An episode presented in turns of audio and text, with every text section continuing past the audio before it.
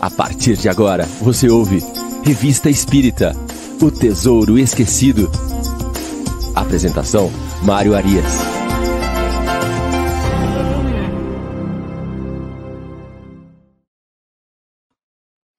Olá, amigo ouvinte da Rádio Idefran. Estamos de volta com o programa Revista Espírita O Tesouro Esquecido. Hoje é sábado, dia 3 de julho de 2021, manhã ensolarada de inverno aqui na cidade de Franca, São Paulo, interior do estado, casa da Rádio Idefran. E nós estamos aqui abrindo os programas ao vivo do nosso sábado com Kardec. Agora às 9 horas, Revista Espírito Tesouro Esquecido. Às 10 horas, nós teremos o Livro dos Espíritos em Destaque. E às 11 horas, o Evangelho no Ar, com o nosso amigo Chico Cruz. Então vamos até o meio-dia. Hoje é o nosso programa de número 67. Sim, 67. Já temos quase 50 horas de revista espírita registrados lá no canal do nosso programa no YouTube. Aqueles que estão chegando conosco aqui pela primeira vez podem acompanhar desde o primeiro fascículo da revista espírita, de janeiro de 1858 até agora, maio de 59. Tá tudo lá, basta você entrar na playlist do Revista Espírita lá na, no canal da Rádio Idefran e nos acompanhar até aqui. Nós lembramos, então, que hoje nós vamos até o meio-dia. Semana passada nós começamos a analisar o mês de maio, a Revista Espírita, fascículo de maio de 1859. Então nós vamos dar sequência nesses artigos agora, a partir do segundo artigo. Mas já tem bastante gente conosco aí, pessoas que venceram o frio e se levantaram mais cedo para estudar a doutrina espírita com a nossa revista espírita. Nós estamos lá com a Shirley Rejane, a Miriam Farias, de Balneário Rincão, a Darlene Cairo, está lá de Londrina, no Paraná.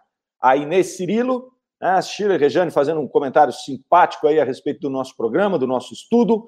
A Vera Souza também está aqui conosco, a Verinha. A Lete Aparecido Biali também está sempre conosco. O Elô Ribeiro, também não perde um programa, Gisele Nascimento, do Luz Amor, Valdir Fonseca e a Gabriela. Casal 20, está sempre conosco aqui também, Valdir e Gabriela. Grande abraço para vocês todos. Tenhamos aí uma manhã iluminada e uma manhã de muito estudo e de esclarecimentos. O programa hoje promete bastante. Bom, começando aqui uh, o nosso segundo artigo do mês de maio, nós vamos tratar de, do artigo Cenas da Vida Espírita, é a continuação do artigo anterior. Nesse artigo anterior, no início, Kardec vai nos dizer que no mês de abril ele havia trazido um artigo chamado Quadro da Vida Espírita, onde ele explicava ali todo o contexto, tanto da nossa passagem para o plano espiritual, como do, da nossa vida neste plano. E que agora, com essas entrevistas que ele fez aqui das cenas da vida espírita, com um espírito que inusitadamente apareceu ali nas comunicações, ele iria mostrar é, a ação desses espíritos, ou deste espírito específico, é, no plano espiritual. E também o objetivo dele, ele nos mostra ali, através desse, desse, dessa, desse diálogo com esse espírito, era mostrar é, esta interconexão dos dois mundos e as consequências dessas relações entre os espíritos e os encarnados. Então, só para que a gente possa aqui é, ficar na mesma página, esse espírito ele ele se inseriu em uma comunicação de um médium que estava lá psicografando, estava trabalhando, de repente aparece um espírito e começa a dar respostas diferentes do espírito anterior que estava se comunicando. O médium, meio que né, irritado com aquela situação, começa a questionar esse novo espírito que havia invadido a sua comunicação e ele se apresenta como Pierre Le Flamand, ou Pedro o Flamengo, é, se identifica como um amigo de escola do médium, o médium vem a se lembrar dele, inclusive se lembra das características dele, que ele era uma pessoa ruim, uma pessoa que né, é, buscava o tempo inteiro conflito com os, com os colegas, enfim, era uma pessoa de uma moral extremamente baixa, e desencarnado, aos 20 anos, esse espírito se mostra vagando pelo planeta Terra de maneira errante, sem nenhum objetivo, ainda muito apegado às questões materiais, aos prazeres materiais, e isso ele apresenta um sofrimento porque ele via essas, essas situações de prazeres materiais e ele queria usufruir dessa situação, sentir aquele prazer e não conseguia, obviamente. Ele é, estava desencarnado. Então, ele não tinha condição de usufruir desses prazeres. Então, isso demonstra um grande sofrimento moral desse espírito. O ponto alto dessa comunicação, é, no meu entendimento, é quando ele diz o seguinte: eu resisti a pedir uma nova encarnação para viver os prazeres da carne. Então é interessante quando ele fala isso, porque é um espírito é, de baixo escalão, é um espírito ainda muito materializado, é, confuso com relação aos seus, a, a sua nova vida no plano espiritual, mas que ele tem, ele demonstra conhecer a lei da reencarnação. Ele sabia que ele podia pedir uma nova encarnação.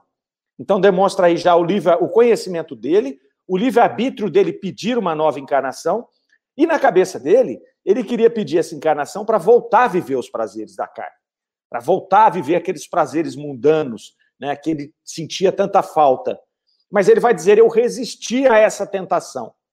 Provavelmente, ele não chega a detalhar isso, mas a, aquele espírito, o seu anjo guardião, ou os espíritos que o estavam tutelando ali no plano espiritual, deram as orientações a ele. Olha, se você pedir, você vai cair de novo e você vai desperdiçar mais uma encarnação. Então, ele conseguiu resistir a este processo. Pois bem, durante essa comunicação, o médium, ao identificar o espírito, começa a conversar com ele, é, tentando despertar nele ah, alguma intenção de maior qualidade. Ao final daquela comunicação, que nós analisamos no sábado passado, o espírito já se mostra um pouco mais inclinado a fazer alguma mudança no seu processo. Então ele já diz: Olha, é, eu quero ajudar de alguma maneira. E o médium falou: Não posso, não sei se posso confiar em você ainda. Vamos dar um tempo, né? Você se afasta, depois você volta por aqui e aí nós vamos conversar de novo. Então, é, terminou ali aquela comunicação com esse espírito, Pierre Leflamand, ele vai embora, e agora nós estamos aqui trazendo a segunda comunicação, quando esse espírito retorna para falar com esse médium. Então, a primeira a impressão que nos dá neste retorno é que ele já trabalhou essa consciência. Então, ele começou através daquele diálogo, através daquele contato com o médium, né, através, provavelmente, das influências dos espíritos que estavam o acompanhando ali e auxiliando nesse seu despertar, ele já apresenta alguma consciência de que é, ele estava no caminho errado e que havia um outro caminho para ele seguir. Então ele já apresenta um propósito. Ele diz lá: olha, eu quero lhe provar que eu valho mais do que eu pareço. Né? Agora eu tenho um propósito. Então ele já chega se apresentando né, é, de uma maneira diferente da anterior. Ele chegou perturbando, ele chegou sarcástico. Dessa vez não. Já demonstrando esse propósito de fazer alguma coisa. E aí o médium diz para ele: Olha, eu falei de ti ao senhor Kardec. E o senhor Kardec ficou interessado, ficou interessado, inclusive, em conversar com você. Ele disse: Não, no momento oportuno eu quero falar com ele. Mas eu já estive na casa de Kardec. Olha que interessante. É, o espírito diz: Olha, eu estive lá na casa de Kardec. E aí o médium diz: Mas, mas como? Como é que você foi para lá? Quem te levou lá? E aí ele disse: O seu pensamento, o pensamento do médium. Então, olha que, que coisa é, é, bacana, né? O médium pensando em Kardec, né, que iria conversar com ele a respeito desse espírito, ele fez com que o espírito pudesse se conectar a Kardec e ele foi na casa de Kardec. Então ele começa a relatar aqui o que, que ele viu. Ele falou: Eu cheguei lá, o senhor Kardec estava no seu gabinete, estava escrevendo, estava trabalhando lá, e estava trabalhando numa obra nova que ele vai lançar. E aí ele começa a relatar o que estava acontecendo com Kardec ali. O médium pergunta: ele estava sozinho? Sim, ele estava sozinho, mas haviam 10 ou 12 espíritos em volta dele que conversavam entre si e sussurravam coisas ao ouvido de Kardec. E o médium pergunta: mas Kardec percebia esses espíritos? E ele responde: percebia, não diretamente, mas ele percebia que tinha alguma coisa de diferente. Tanto é que em algum momento ele se levantou, foi na janela para olhar para tentar identificar de onde vinha aqueles ruídos, de onde vinha aquele barulho, aquela coisa que estava o incomodando, mas na verdade eram as sugestões desses espíritos, muito provavelmente trazendo intuições para Kardec sobre aquele trabalho, aquele texto que ele estava apresentando. E aí, é, ele continua o relato, dizendo que depois, em determinado momento, chegaram também umas oito pessoas, estes encarnados, né? É, Kardec os recebeu e eles foram para um outro local da casa e ali ficaram conversando. E ele ainda falou: ali haviam alguns nobres, havia algumas pessoas importantes ali. Kardec vem e faz um comentário. Olha, foi exatamente o que aconteceu ali. Né? Então, houve exatamente a, a, o que o Espírito relatou aqui foi o que aconteceu. É, nessa situação em que ele começa a detalhar o que ele viu lá na casa de Kardec, o, o médium pergunta para ele: Você pode descrever com detalhes o que aconteceu? Ele falou: Olha, eu vou descrever aquilo que eu quero e aquilo que eu posso. Então, esse é outro ponto interessante para a gente observar nessas comunicações que nos são trazidas. O espírito, muitas vezes, ele não pode dar as informações que ele quer.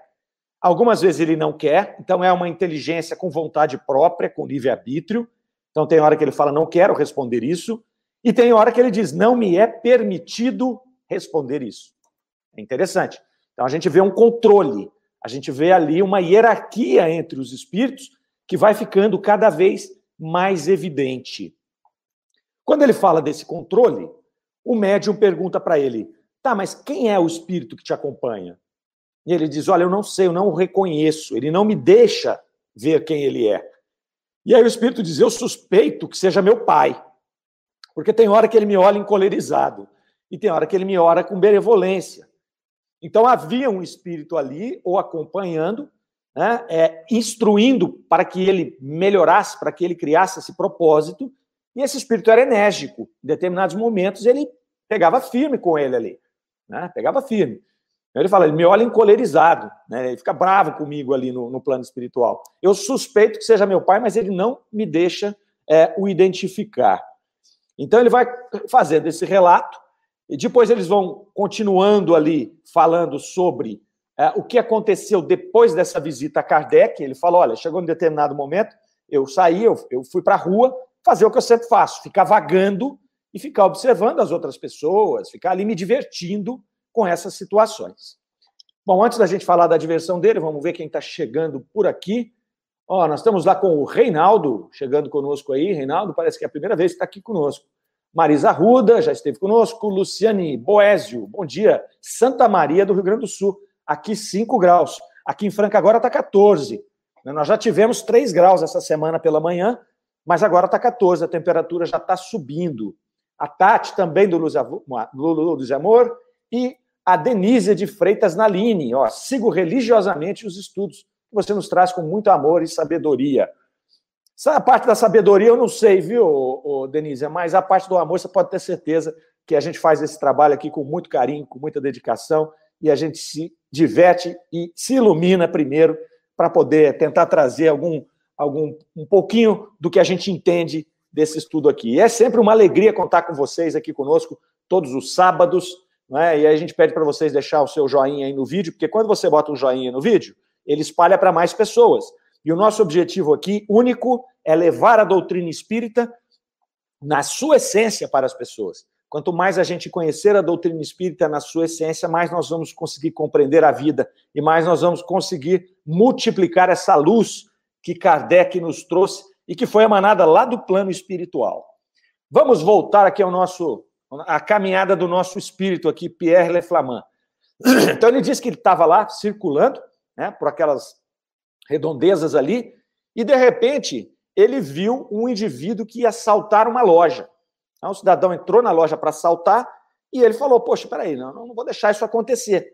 Então percebam que ele já está demonstrando uma pequena modificação né, nos seus pensamentos. Antes ele iria largar aquilo para lá e ele ia buscar lá quadros de mulheres nuas que ele ficava vendo lá no vizinho desse médium e que ele relatou. Né? Então ele ficaria buscando situações prazerosas para ele ali, né, dentro daquilo que ele acreditava. Mas nesse momento ele já viu que algo errado ia acontecer. E ele falou: Eu quero ver se eu consigo intervir. E aí ele entra junto com o ladrão nessa loja, e o ladrão está ali fazendo o, processo todo, e ele vai até os donos da loja, que estavam jantando no pavimento acima da loja, e ele tenta influenciá-los. Ele tenta, de alguma maneira, influenciá-los, não estava conseguindo, e de repente ele consegue fazer com que a mulher do dono sentisse alguma coisa. Né? Intuitivamente ela sentiu que tinha alguma coisa errada, ela comentou, comentou alguma coisa ali, e aí o marido desce e intercepta o roubo, o ladrão sai correndo, não consegue fazer com que ah, ah, não consegue cumprir o objetivo do seu assalto. o Espírito relata isso aqui, é, e aí já começa a demonstrar né, um pouco mais de confiabilidade. O, o médium começa a olhar e fala: Bom, acho que eu já posso confiar em você. E aí o médium pede a ele, falou: Eu tenho uma missão para você, então. Vamos ver se você consegue fazer. Ele falou: Eu tenho um amigo aqui que está ameaçado né, a ter grandes decepções se ele continuar no caminho em que ele está. Ele está num caminho muito ilusório. Né? Então eu gostaria que você tentasse reconduzi-lo ao bom caminho. Né? E de que forma? Fazendo alguma manifestação, alguma manifestação positiva, que, que dê a ele uma noção de que há algo mais do que o caminho que ele está buscando. E aí o Espírito falou: Ah, entendi. Você quer então que eu faça algum tipo de manifestação, como por exemplo uma aparição, e aí que a gente possa despertá-lo para alguma coisa diferente. Ah, é isso mesmo. E aí ele disse: Olha, eu vou ver é, se eu tenho permissão para fazer. Aquilo que eu tiver permissão para fazer, eu vou tentar fazer. Então ele se predispõe ali a observar o caso, a ver se ele tinha permissão de interferir desta maneira nesse caso, né? É, demonstra de novo essa autoridade, não é bem assim, né? os espíritos se comunicam conosco, a gente está numa constante relação, uma constante relação mental, de trocas de influências, de trocas de pensamentos, mas quando os fenômenos vão ficando mais ostensivos, é muito provável que haja esse controle por parte é, da espiritualidade que nos acompanha. Muitas vezes o nosso próprio anjo guardião está ali né, velando por nós e vai impedir esse tipo de ação mais ostensiva.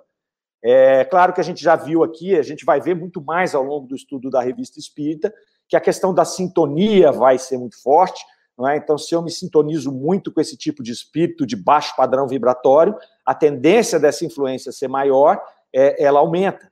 Então, é, mas nesses casos assim, o espírito deixa claro, eu tenho que ver se eu tenho permissão para isso.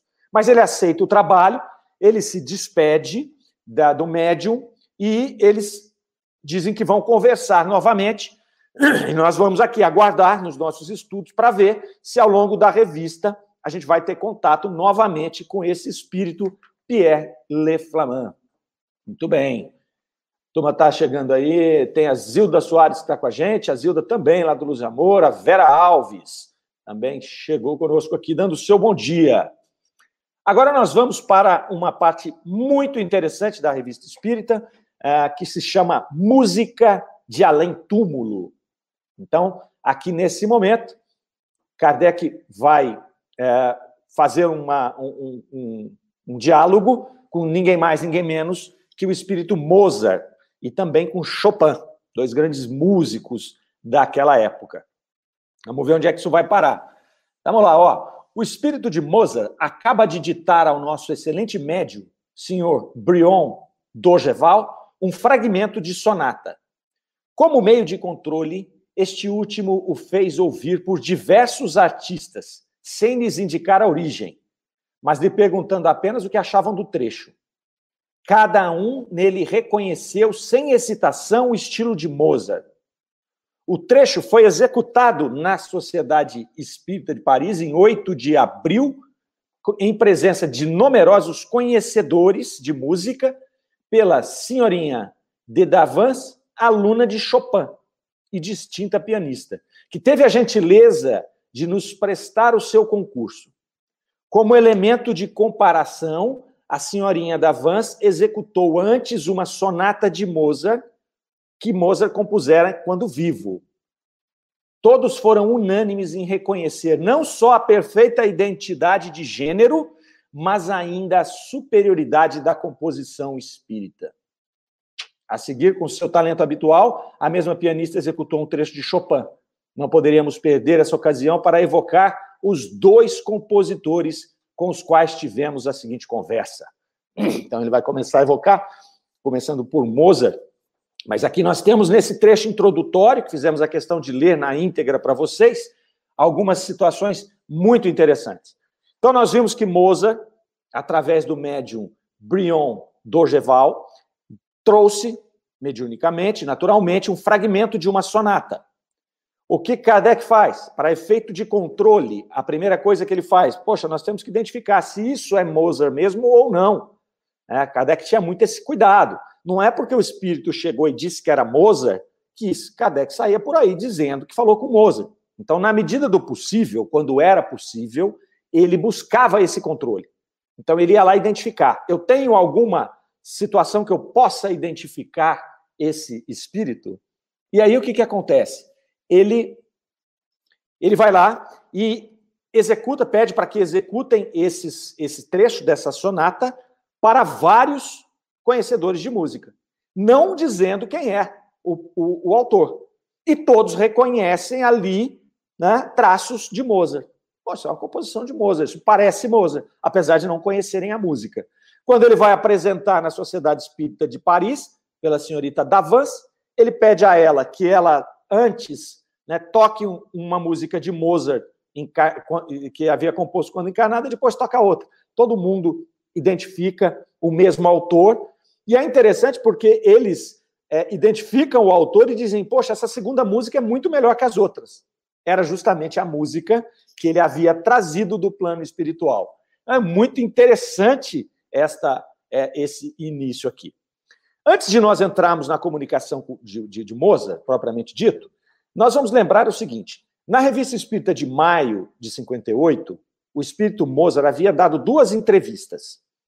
É, Kardec, nesse momento, ele havia recebido essas entrevistas de um leitor da revista Espírita. Então, ele não, não, ele não consegue cravar ali que esse espírito que se identificou como Mozart era Mozart, o compositor. Apesar de ele exaltar ali a clareza, a precisão e a elevação do diálogo que foi travado e que foi trazido para a revista Espírita. Nesse diálogo, Mozart vai dizer que, após desencarnar no planeta Terra, ele havia sido conduzido para um outro mundo, que ele identifica como Júpiter. E sendo Júpiter, nessa identificação desse espírito, um planeta superior à Terra. Então, Mozart disse: Olha, eu já estava num, num patamar de evolução que eu poderia me manifestar em outro planeta mais evoluído. Depois, ainda em agosto de 58, tudo isso a gente já falou aqui em detalhes no nosso programa, está tudo gravado lá no nosso canal. Em agosto de 58, nós temos lá um artigo chamado Habitações em Júpiter. Então, nós temos ali o espírito de Bernard Palissy se comunicando através do médium Vitorien Sardot e desenhando algumas casas, algumas habitações uh, de Júpiter. E nessa descrição dessas habitações em Júpiter, é, o médium traz informações sobre a casa de Mozart em Júpiter. É interessante. E aí, esse desenho, que é, havia sido feito por Vitorino Sardon, um desenho muito bonito, que está na internet, basta vocês procurarem aí Casa de Mozart, vocês vão ver esse desenho. É, depois tem a, a, descrição das habitações, e ao final desse artigo, uh, pessoas conhecedoras de música identificam ali sinais, né, de claves de sol, sei lá, não entendo nada de música, mas identificam sinais interessantes que ligam esses, essas, essas notas musicais a notas muito usadas por Mozart. Então é interessante que eles vão se encadeando, os assuntos vão se encadeando.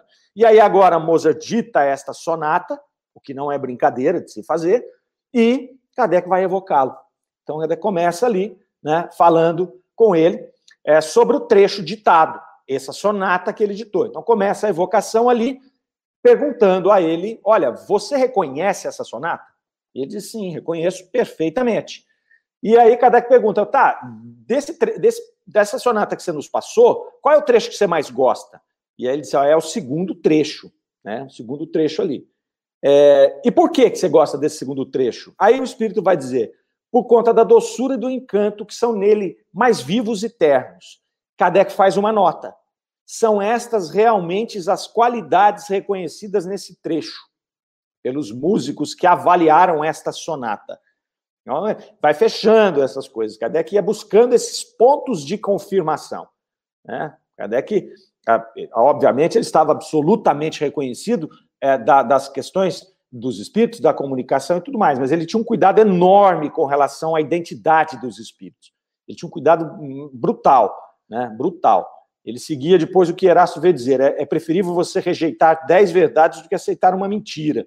Então, muitas vezes ele, ele preferia, olha, não, não vou identificar esse espírito, deixa isso aqui, só, traz só a mensagem, porque eu não tenho segurança para uh, identificar esse espírito. Depois ele segue na conversa com o espírito de, de Mozart, e aí ele vai perguntar, vai, vai fazer uma comparação entre a música dos dois planos, entre a música do plano espiritual e a música do plano, uh, do, do, plano, do plano material. E ele vai perguntar: a música no mundo em que habitais pode se comparar à nossa? E aí Mozart vai dizer, o espírito vai dizer: terias dificuldade de compreender. Todos é, temos sentidos que ainda não possuis. Então, os mundos são diferentes. Às vezes, a gente tenta traçar comparações do nosso plano com o plano espiritual, mas elas ficam imperfeitas. Elas mais confundem do que esclarecem. Ele está dizendo aqui, né, nós temos sentidos que vocês ainda não possuem. E aí, Kardec continua. Disseram-nos que no vosso mundo há uma harmonia natural, universal, que não conhecemos aqui embaixo. E o Espírito. É verdade, Aí na terra fazeis música, aqui toda a natureza emite sons melodiosos. Nesse artigo Habitações de Júpiter, é, o, o, o, Espírito traz essas situações. Ele vai dizendo né, que a própria natureza emite esses sons. É, e é óbvio que esses sons são recebidos de uma forma diferente por esses sentidos que são diferentes dos nossos, que o Espírito acaba de dizer. Porque os nossos sentidos para, para música, musicais, estão através dos nossos ouvidos, dos nossos tímpanos. Então, os sons chegam até nós através das reverberações, e aí a gente transforma essas vibrações sonoras e entendemos como música. Pensa num espírito que sente por todo o seu ser. Né? A natureza está emitindo sons aqui, né? as plantas crescendo, o vento passando por essas plantas. Então, tem uma série de sons que estão acontecendo aqui, mas que os nossos sentidos não podem captar. E essa é a grande música né, universal que esse espírito vai dizer aqui, vai mostrar, é, vai apresentar para Kardec. Eles então pedem uma prova, uma outra prova, e aí é, Kardec vai perguntar para ele: você pode tocar piano para nós aqui? Ele falou: oh, sem dúvida que eu posso, mas eu não quero, seria inútil. E aí Kardec continua, insiste. Mas seria, entretanto, um poderoso motivo de convicção. E aí o Espírito responde: Mas você ainda não está convencido e Kardec faz uma notinha ali, né? Sabe-se que os espíritos jamais se submetem às provas. Né? Muitas vezes fazem espontaneamente aquilo que não pedimos. E esta prova, aliás, está na categoria de manifestações físicas, com as quais não se ocupam os espíritos elevados. Então, esse espírito, mais elevado a, a, do que os normais, ele até poderia fazer essa manifestação de efeito físico, né? Mas ele não quer, porque ele diz: olha, já trouxe a sonata aqui, o que mais você quer? Né? Você quer que eu toque? E tocar, isso normalmente está a cargo dos espíritos inferiores, mais materializados, que têm a condição fluídica mais é, afinizada com os, os médiums para produzir os fenômenos de efeitos físicos. Então, Kardec faz essa nota. Na verdade, ele estava testando, né? mas ele já estava cansado de saber isso, que os espíritos não fazem o que a gente quer, né? e que existem condições complexas para que os fenômenos ocorram. E aí ele vai falar agora um pouco de umas cartas que haviam sido publicadas a respeito de Mozart. Mozart fala, ah, foi legal, o pessoal me conheceu mais, o pessoal passou a gostar de, mais de mim e tudo mais. Ah, e depois ele falou, ó, é, nós queríamos falar com Chopin, é possível? E aí Mozart vai dizer, sim, é possível. Só que vocês vão ver que ele é mais sombrio que eu. Ele é mais triste e sombrio que eu. Ah, tá bom. Aí eles evocam Chopin. Chopin chega. Eles vão conversar com ele. Como é que você está? Ah, estou ainda, estou errante, estou errante, estou na erraticidade. Você é feliz? Ele diz, eu não sou infeliz. Aí eles vão perguntar, mas você é mais feliz que antes, né, que quando encarnado? E ele vai dizer um pouco mais. E eles vão insistindo. Mas por que você está dizendo que é um pouco mais, né? Há é uma, uma grande diferença. O que, é que te falta para ser mais feliz? E olha a resposta de Chopin. Ele vai dizer: eu digo um pouco em relação àquilo que eu poderia ter sido, porque com a minha inteligência eu poderia ter avançado mais que avancei. Então o espírito demonstra essa melancolia, essa tristeza, é porque ele teve uma grande oportunidade na encarnação, que ele se apresentou como Chopin, pela sua inteligência privilegiada, e ele não aproveitou totalmente esta oportunidade. Então ele estava entristecido na erraticidade. Isso nos chama a atenção, porque nós temos todos os dias a condição de dar o melhor de nós de olhar para nós mesmos com os conhecimentos que nós temos, sobretudo da doutrina espírita, de que nós estamos aqui com o propósito de evoluir. Então nós temos a obrigação de olhar para nós mesmos e falar: será que eu poderia estar fazendo mais? O que eu poderia estar fazendo mais? Né? Será que eu estou aqui deitado no sofá assistindo Netflix o dia todo e eu poderia estar, talvez, desenvolvendo alguma habilidade, né? talvez exercendo alguma virtude, talvez trabalhando em algum defeito?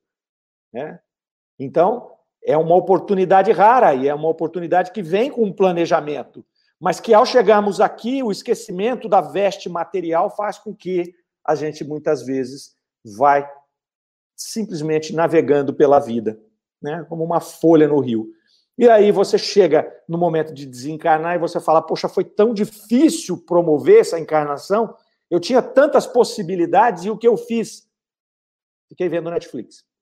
Não que eu não goste, eu adoro Netflix, vejo um monte de série, mas a gente não pode ficar vendo Netflix o tempo inteiro, não é? Nós temos que buscar as relações com o nosso planejamento espiritual, aquilo que a gente tem para desenvolver, desenvolver. Senão nós vamos ficar igual o Espírito Chopin está dizendo aqui, né? Trazendo essa tristeza. E aí, eles continuam falando sobre isso. Kardec vai dizer: Mozart disse que você é sombrio e triste, por que isso? E aí o Espírito responde: Moza disse a verdade. Entristeço-me porque não cumpri a contento um compromisso assumido e não tenho coragem de recomeçar. Olha que importante. Além dele estar triste, porque ele entende que ele não conseguiu cumprir aquele processo, ele está inseguro de começar de novo, porque é difícil, é uma viagem muito complexa a reencarnação. E hoje nós temos um mapa a doutrina espírita é um mapa. Né? Nós temos o Evangelho do Cristo, que é o, talvez o, o maior farol, mas a doutrina espírita ela vem com um mapa para nos ajudar a caminhar né, sob a luz desse farol. Então, nós temos o farol do Cristo, que é o nosso modelo maior, mas ele está distante. Aí nós precisamos ainda de um mapa. A espiritualidade veio bondosamente e trouxe um mapa, que é a doutrina espírita. Olha aqui, está tudo explicado aqui como funciona. Não é só você seguir esse mapa. Então, a gente precisa olhar com mais atenção para isso, para a gente não chegar na erraticidade desse jeito. Mas vamos que vamos, que tem coisa muito legal para acontecer aqui ainda. Eles vão perguntar agora sobre a obra de Chopin, estão entrevistando Chopin. Você gosta das suas músicas? Sim, eu prezo muito. Mas entre nós fazemos-las muito melhores e, sobretudo, executamos melhor. Dispomos de mais recurso.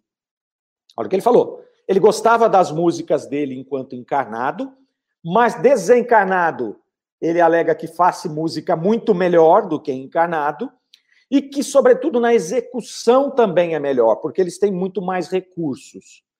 E aí, Kardec não perdia nenhuma oportunidade, disse para ele: Mas como assim? Quem são os vossos executantes? E aí, olha que resposta impressionante. Temos às nossas ordens legiões de executantes, que tocam as nossas composições com mil vezes mais arte do que qualquer um dos vossos. São músicos completos. O instrumento de que se servem é a própria garganta, por assim dizer.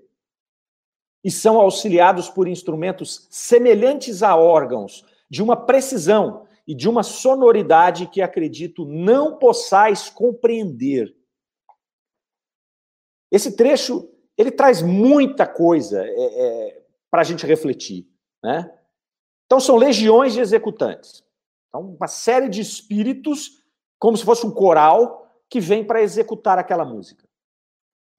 Eles tocam com mil vezes mais arte do que os músicos é, encarnados. E eles se servem, o instrumento que eles se servem é a própria garganta, por assim dizer.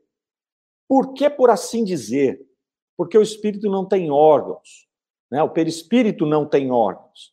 Então, esse por assim dizer vai dizer o seguinte: eles talvez materializam isso que nós chamamos de garganta, cordas vocais, para poder fazer esse som. Por isso que ele disse por assim dizer, a gente não entende. E aí a dificuldade é a gente imaginar que o espírito tem uma garganta com cordas vocais, o perispírito tem isso. Ele pode materializar isso, mas ele não tem essa, esse órgão com essa função que nós temos.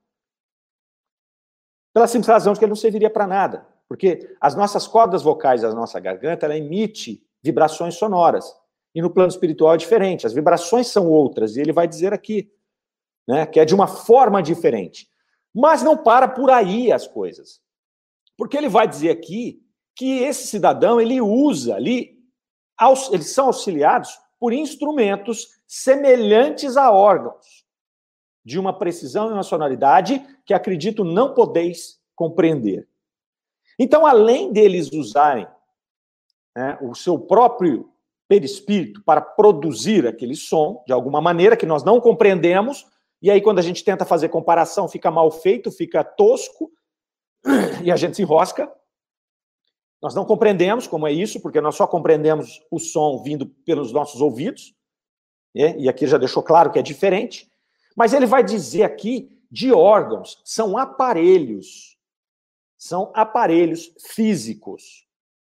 Então, isso aqui é interessante porque a gente muitas vezes vai se conduzindo e a gente acaba imaginando que esse plano espiritual ele é puramente mental, puramente mental. Mas nós vamos vendo na própria revista espírita que vão surgindo coisas que são como que se fossem materiais. Esse órgão, se ele fosse puramente mental, nós não precisaríamos nem deles emitirem esse som, que não é o som que a gente conhece, né? É o som que ele está dizendo aqui, que a gente não tem condição de conhecer ainda. Eles não precisariam de usar essas gargantas, por assim dizer, e também não precisariam de órgão. Bastaria pensar no som, não é? Então existe aqui muito mais coisas do que nós podemos compreender nesse momento e, sobretudo, em 1859. As coisas têm que vir devagar.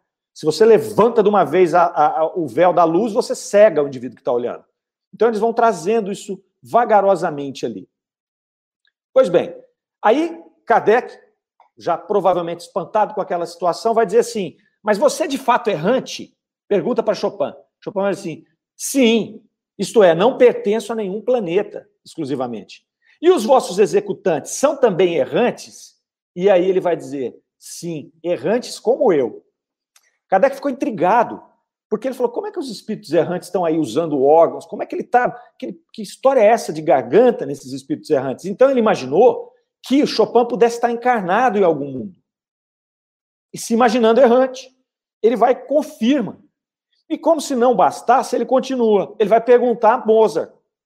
Fala, meu amigão, chega aqui. Não está batendo bem o Chopin, não. Né? Tá meio, tá, essa tristeza está afetando ele aí. Aí Kardec chama Mozart e diz o seguinte: tereis a bondade de explicar o que acaba de dizer Chopin? Não compreendemos essa execução por espíritos errantes. Errantes são desencarnados, só tem perispírito e espírito, não tem corpo físico. Kardec estava intrigado com isso, como é que ele está executando. Né? E aí o espírito vai dizer: compreendo o vosso espanto, Entretanto, já vos dizemos que há mundos particularmente destinados aos seres errantes, mundos que eles podem habitar temporariamente, espécies de bivacs, de campos de repouso para esses espíritos fatigados por uma longa erraticidade, estado que é sempre um pouco penoso. Então ele vai falar desses mundos intermediários, né, que não são mundos materiais, são mundos intermediários, né? E esses mundos intermediários, que ele chama de bivacs, e a palavra bivac significa acampamento provisório. Então, numa guerra, você tem os acampamentos que você leva para as tropas em movimento, para eles acamparem, isso era chamado de bivac, e ele faz essa comparação aqui, são espécies de bivacs. Esses mundos ali. É interessante porque nós temos na revista espírita vários espíritos que, se, que, que, que comentam sobre isso. Nós tivemos lá no, no, no, no, ano, em janeiro de 59, num artigo que nós tratamos não, não há muito tempo aqui, chamado Duende de Bayonne, é, que ele vai nos dizer, deixa eu pegar aqui para não, não falhar em nada. A menina, essa história do doente de Baiona, a menina se relacionava com o espírito do irmão, né? E aí passou-se vários fenômenos que nós relatamos aqui ao longo, se não memória, dois programas. E num determinado momento, esse irmão pega esta menina e a leva em uma viagem, vamos chamar de uma viagem astral, né? leva para outro lugar, onde ela vê um mundo diferente. Olha o relato dela. Ela aceitou com entusiasmo a viagem e logo sentiu que se elevava como uma andorinha. Em pouco tempo, chegou a um lugar onde havia uma multidão considerável. Segundo nos contou, viu ouro, diamantes, tudo quanto na terra satisfaz a nossa imaginação. Ninguém considerava essas coisas mais do que nós consideramos as pedras das calçadas por onde andamos. Reconheceu várias crianças de sua idade que moravam na nossa rua e que faleceram há muito tempo. Naquela época morria criança igual mosca, né, gente? Num apartamento ricamente decorado, onde não havia ninguém, o que mais lhe chamou a atenção foi uma grande mesa na qual, de espaço a espaço, havia um papel, diante de cada papel havia um tinteiro, e ela via as penas molharem-se por si sós e traçarem caracteres sem que qualquer mão as movesse. Então, a menina é arrebatada, é levada para um local onde haviam várias crianças que ela reconheceu como crianças que viviam com ela e que haviam falecido. Ela relata a materialidade desse local, com ouros, pedras, diamante, mas que ninguém dava bola para isso, porque não interessa, não tem comércio de pedras preciosas no plano espiritual. Né? Então, ela está relatando o quê? Um mundo intermediário. Ela está relatando um mundo material, entre aspas, um apartamento ricamente decorado. É isso que ela está relatando ali. Não estamos inventando nada, está ali, está na revista Espírita. Nós temos um outro caso, que eu não me lembro qual é, de 58, que o indivíduo também faz uma viagem dessa, ele volta, ele fala, não posso nem, nem tentar, eu não tenho autorização para dizer para vocês o que eu vi. Primeiro que vocês não iriam, não iriam é, acreditar. Então, volto a insistir na questão das comparações. Muitas vezes a gente fala assim: ah, tem ouro lá. Como tem ouro lá? Vão tirar ouro de onde? Vão estourar uma montanha e vão, vão garimpar ouro? Quem tem que garimpar ouro somos nós. Lá eles não precisam garimpar nada. Lá eles criam isso, assim como eles criaram, materializaram a garganta e o órgão. Tem fábrica de órgão lá? Tem? Tem fábrica de órgão? Não tem. Ou será que tem? O cara vai lá, corta madeira no plano espiritual, serra a madeira para fazer o órgão, né? Não tem. É de outro jeito. O problema é que a gente quer comparar o de baixo com o de cima. Não rola. Erasto veio dizer para nós que nós somos uma cópia imperfeita do plano espiritual. Nós, nós somos a cópia. E a gente quer que o plano espiritual seja a cópia. O Kardec vai dizer desses mundos intermediários. Isso sempre me intrigou. E nós vamos aqui ao longo do nosso estudo da revista Espírita dissecando isso. Sempre que aparecer, eu me comprometo a dizer para vocês: ó, vamos fazer uma referência lá com aquela viagem lá da menina do Duende de Bayonne, vamos fazer uma referência como que Chopin trouxe para nós, o que Mozart confirmou dos bivacs, vamos, vamos, vamos, né? Temos que tomar cuidado, porque senão a gente fica arrogante, achando que nós sabemos as respostas todas. E aí vai ficando complicado da gente entender a doutrina espírita, porque a gente vai criando situações barreira. Não, isso não pode, porque não pode, porque não pode. Como é que vai ter ouro lá? Vai ter ouro lá porque os caras materializam ouro lá de alguma maneira que a gente não sabe. Quem tem que extrair ouro de montanha somos nós. E mais, ele ainda cita: os espíritos não dão nem bola para isso, é um enfeite. Eles não têm valor para isso, eles não têm comércio para isso. Né? Então, é, humildade, né? Vamos ter um pouquinho mais de humildade e entender que nós somos a parte baixa. Na cadeia alimentar, nós estamos aqui embaixo, pertinho do macaco. Perto do macaco. E a gente quer fazer interpretação lá do espírito puro. Bom, chegando aqui, quase ao final deste artigo, ele vai perguntar, cada vai perguntar a Chopin o que, ele achava de Mozart. Ele fala: não, Mozart é meu mestre. Né? Então ele faz ali uma declaração a Mozart. E aí Kardec faz uma nota final dizendo que esse fragmento de Mozart acabava de ser publicado e ele estava à disposição à venda lá no escritório da Revista Espírita. Então eles venderam esse fragmento de Mozart lá para é preço do, do papel pelo preço da impressão. E é interessante porque quando eu vi isso, eu falei, poxa, eu não tinha visto ainda, não tinha, não tinha tido essa curiosidade.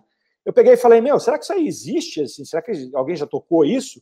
E aí eu vi que é, esse fragmento ficou perdido depois do século XIX. Teve aquela confusão toda de guerras, né? a doutrina espírita praticamente se foi extinta na Europa, mas um iluminado em 2004, pertinho aqui agora, encontrou esse fragmento de sonata numa biblioteca lá em, é, na Inglaterra. E ele pegou e mandou isso para a Federação Espírita Brasileira, e um engenheiro aqui, que eu não me lembro o nome, né, me perdoe não dar o crédito, ele usou um software, porque era um, era um fragmento estava meio deteriorado, ele usou um software para poder recompor aquilo ali. E aí eles tocaram isso. Então está lá na internet. Se você procurar aí fragmento mediúnico de sonata de Mozart, você vai encontrar e você vai ver a pessoa tocando esse fragmento dessa sonata. Né? Eu achei muito bonito, achei muito legal, tá aí né, para novos estudos, para as pessoas observarem e fazerem comparações com a produção de Mozart mesmo. Então é, é, é muito, muito, muito bacana. Né? Então eu disse para vocês que o programa de hoje prometia. É, é, é, esses trechos vão enriquecendo né, os nossos conhecimentos, vão trazendo essas reflexões. É, o que eu falo aqui, eu peço licença, porque muitas vezes é que, a forma como eu entendo, eu não, não peço para que as pessoas entendam como eu entendo, né, eu não quero convencer ninguém a nada. É, a gente só quer trazer as informações e criar situações para que a gente possa refletir. Né? Talvez o entendimento de alguns vai ser diferente do meu, não há problema, né? é, é, é uma questão é, simplesmente de como cada um vê as coisas, mas é um prazer enorme a gente poder fazer isso aqui com vocês. É um prazer é, é, estar aqui com vocês todo sábado e essa turma aqui chegando e falando as coisas aqui. Quem está aqui? Olha lá, Suzy Silva, lá às 9h33, é, dizendo para nós aqui é, que está nos ouvindo lá de Curitiba. A Isabel Segovia lá, bom dia, doutrina espírita é música para meus ouvidos, às 9h29. Isso aí, a doutrina espírita é essa música mesmo, é esse mapa que nos ilumina né, nesse caminho que Jesus nos é, iluminou aqui. É, então tá lá, ó, Defran, ó, Defran Livraria Espírita já colocou o fragmento, colocou o link aí. Então basta você clicar e ouvir. Fadu já deve ter se deliciado com isso, como músico que é. Depois quero conversar com você sobre isso, Fadu. A Marisa Arruda está lá, maravilhoso estudo, gratidão. A gratidão é nossa. Nós vamos aqui encerrando o nosso programa de hoje, abrindo espaço para o livro dos Espíritos em destaque. Daqui a pouco nós estamos juntos. Hoje eu vou participar do livro dos Espíritos também. Tá certo? Pessoal, um grande abraço, fiquem com Deus. Até a semana que vem. Rádio Defran é amor no ar.